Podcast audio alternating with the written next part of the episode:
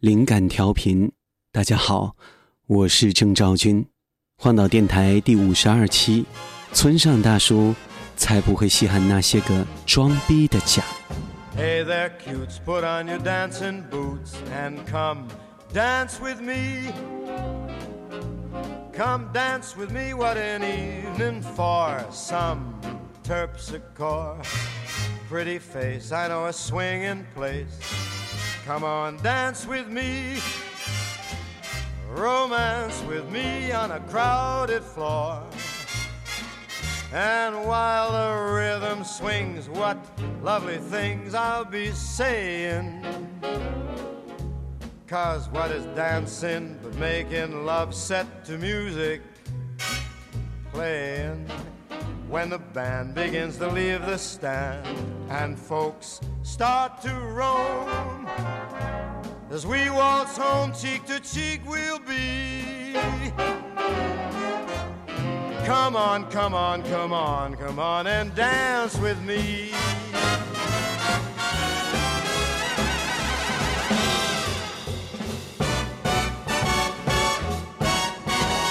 Hey there, cutes, put on your bassy boots and come dance with me. Come dance with me, what an evening for some terpsichore. Pretty face, I know a swinging place. Come on, dance with me. Romance with me on a crowded floor. And while the rhythm swings, what cuckoo things I'll be saying. For what is dancing, making love set to music, playing when the band begins to leave the stand and folks start to roam.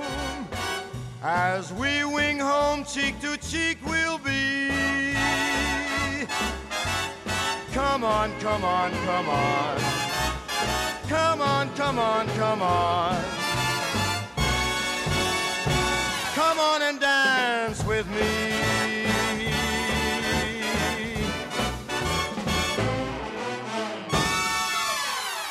我希望有一天诺贝尔文学奖终于颁给村上春树的时候，出现以下两种情况：一，他已经去世；二，他拒绝领奖。本来关于村上春树为什么不能获诺贝尔奖这样的话题，鄙人确实没有兴趣。但是，一些很搞笑的、煞有介事的评论，确实也很令人哭笑不得。尤其是某篇说村上成不了严肃作家，是因为他小说里没有真实的痛苦云云。有评论家又取笑我说，诺贝尔不颁给去世的人。在这里科普一下，一九三一年诺贝尔文学奖颁给了已经去世的 Eric。从一九七四年起，诺贝尔奖基金会修改了章程，规定诺贝尔奖不能颁发给已经去世的人，除非获奖人是在奖项已经宣布之后去世的。哎，说句实话，这位大叔才不稀罕瑞典军火奖，大叔才不要当什么鸟严肃作家。痛苦，什么叫痛苦？哭着喊着叫着说我很痛苦，快来看！为什么在半夜给自己做一碟通心粉，然后喝上刚好冰到十度的啤酒，傻笑着吃，就不是真实的痛苦了呢？哦，对了，满足下不喜欢严肃作家的粉丝吧。村上春树喜欢的啤酒品牌包括一滚石。Rolling Rock，美国牌子，四点五度，瓶身包装有著名的码头和三十三字样。二，贝斯淡啤酒，殖民时期英国出口量最大的啤酒，麦香浓郁，琥珀红的酒色是典型特征，独特的红色三角形还是英国历史上第一个注册商标。塞缪尔亚当斯啤酒。美国波士顿出品，酒精度高达二十七度，世界上最烈的啤酒。It's very clear our love is here to stay. Not for a year, but ever and a day. The radio and the telephone and the movies that we know may just be passing fancies and in time may go. But oh my dear, love is here to stay. Together we're going a long, long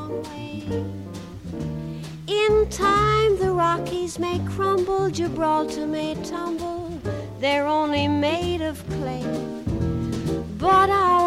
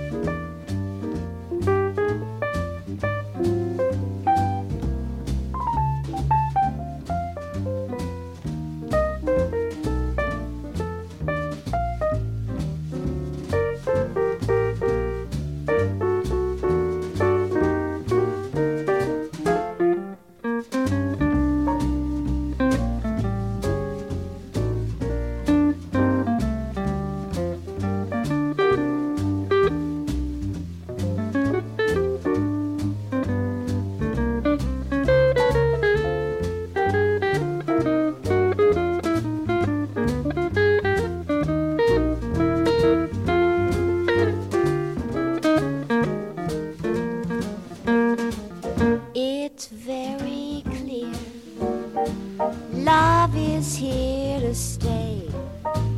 Not for a year, but ever and a day. The radio and the telephone and the movies that we know may just be passing fancies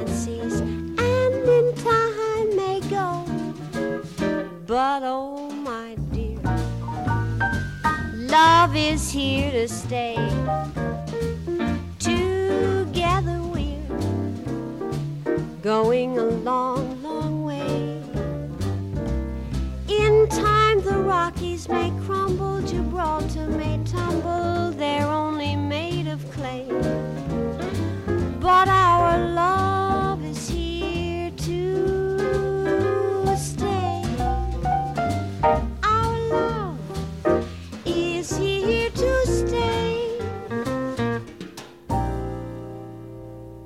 村上大叔是一个什么样的人？好，我告诉你，他是一个怪咖。一个怪咖是怎样的？一个流传很广的段子是这样的：村上春树在自己的车里放了一把牙刷，每当通讯信号灯变红时，他都会用牙刷刷牙，尽管牙刷上连牙膏都没有。据说这能节省时间。如果有一天你看到一个日本男人在车上刷牙，说不准你就遇上了村上春树的本尊了。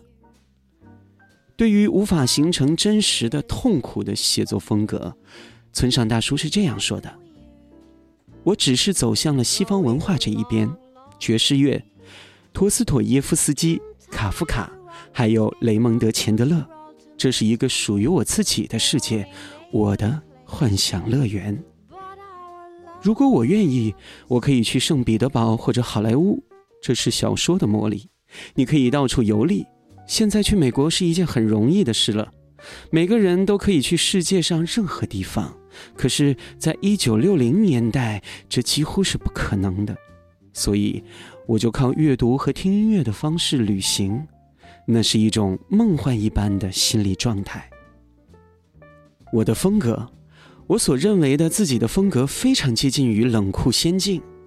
我本人不喜欢现实主义风格，我喜欢更加超现实的风格。至于挪威的森林，我当时拿定主意写一本不折不扣的现实主义小说。我需要那种写作经验。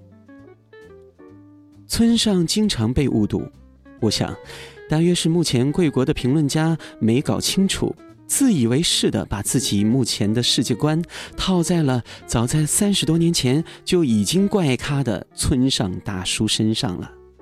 那也难怪，第一次出现在中国内地书店的村上春树成名作《挪威的森林》，也曾被当成一本肮脏的色情小说去销售的。不过，那是一九八九年，当时刚从街头回到书房的中国年轻人们。翻开第一页，看到波音747 BMW 甲壳虫乐队的时候，会了解身处发达资本主义国家三十七岁的我所认为的记忆吗？果然，第一页 BMW 旁就有标注：伟大的译者林少华先生著为宝马，德国名车。当然，我说的这本是购于十七年前的漓江出版社一九九六版本。谢天谢地，如今我也终于成为了三十七岁的我。每一个到达这个门槛的男人，大概都免不了希望自己成为一个永远的男孩吧。但此时再重读《挪威的森林》，那些泛黄纸张上的文字，即使没加着重符号，也会传递出一些我在二十二岁时无法理解的特别讯息，比如“死并非生”的对立面。死潜伏在我们的生之中，或者要理解那些非如此不可，必须经过这多年的潜藏，才会机缘巧合喝下这瓶年份为一九九六年的阅读记忆。它应该并没有过期，它只是在等着合适的你。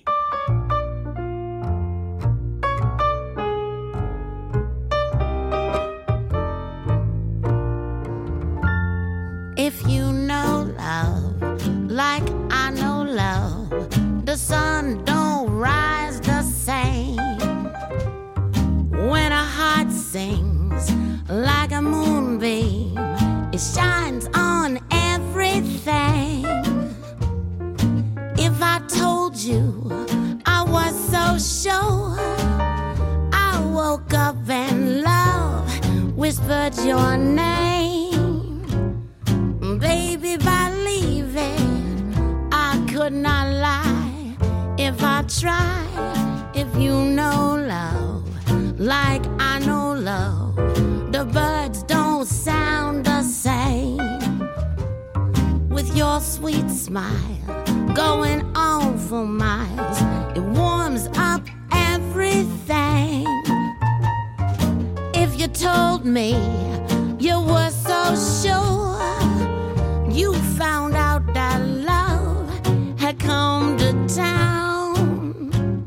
You don't second guess it if you know love.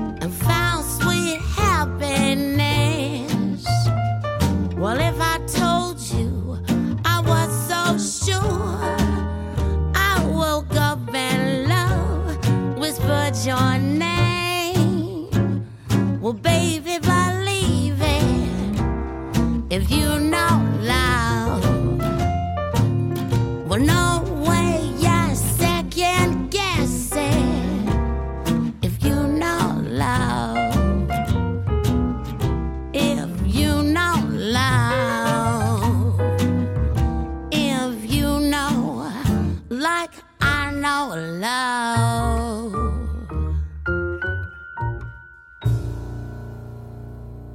杰出的作者必定有着扭曲时空的强大能力，因为就算同处一个时代，每一位阅读者都有着各自不同的生活经验。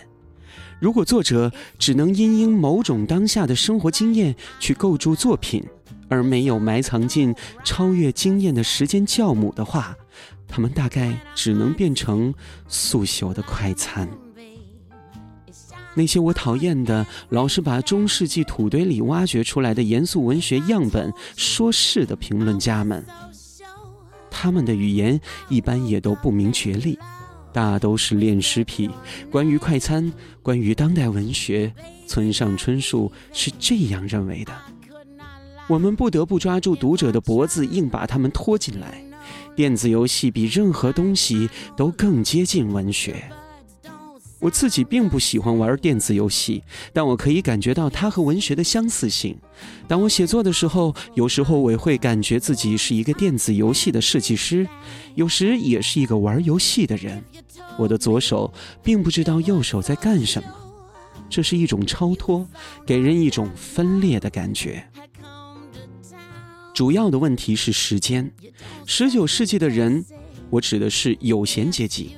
有很多时间，他们读大部头的书，去戏院坐上三四个小时看一出歌剧。可是如今每个人都很忙，社会上也不再有真正的有闲阶级。阅读白鲸和陀思妥耶夫斯基是于身心有益的，但是人们现在没有那么多时间，所以小说本身经历了很多大幅度的改变。我们不得不抓住读者的脖子，硬把他们拖进来。当代小说作家在使用很多来自于其他领域的技术，爵士乐、电子游戏等等等等。我觉得在今天，电子游戏比任何东西都更接近文学。不过，有一点我是介怀的：村上大叔最肆无忌惮的想象力，貌似都留在世界尽头与冷酷仙境。那个阅读独角兽头骨的世界尽头图书馆里了。对于他热爱的超现实，那种想入非非的白日梦，在近年的新作里总是有些隔靴搔痒似的力不从心。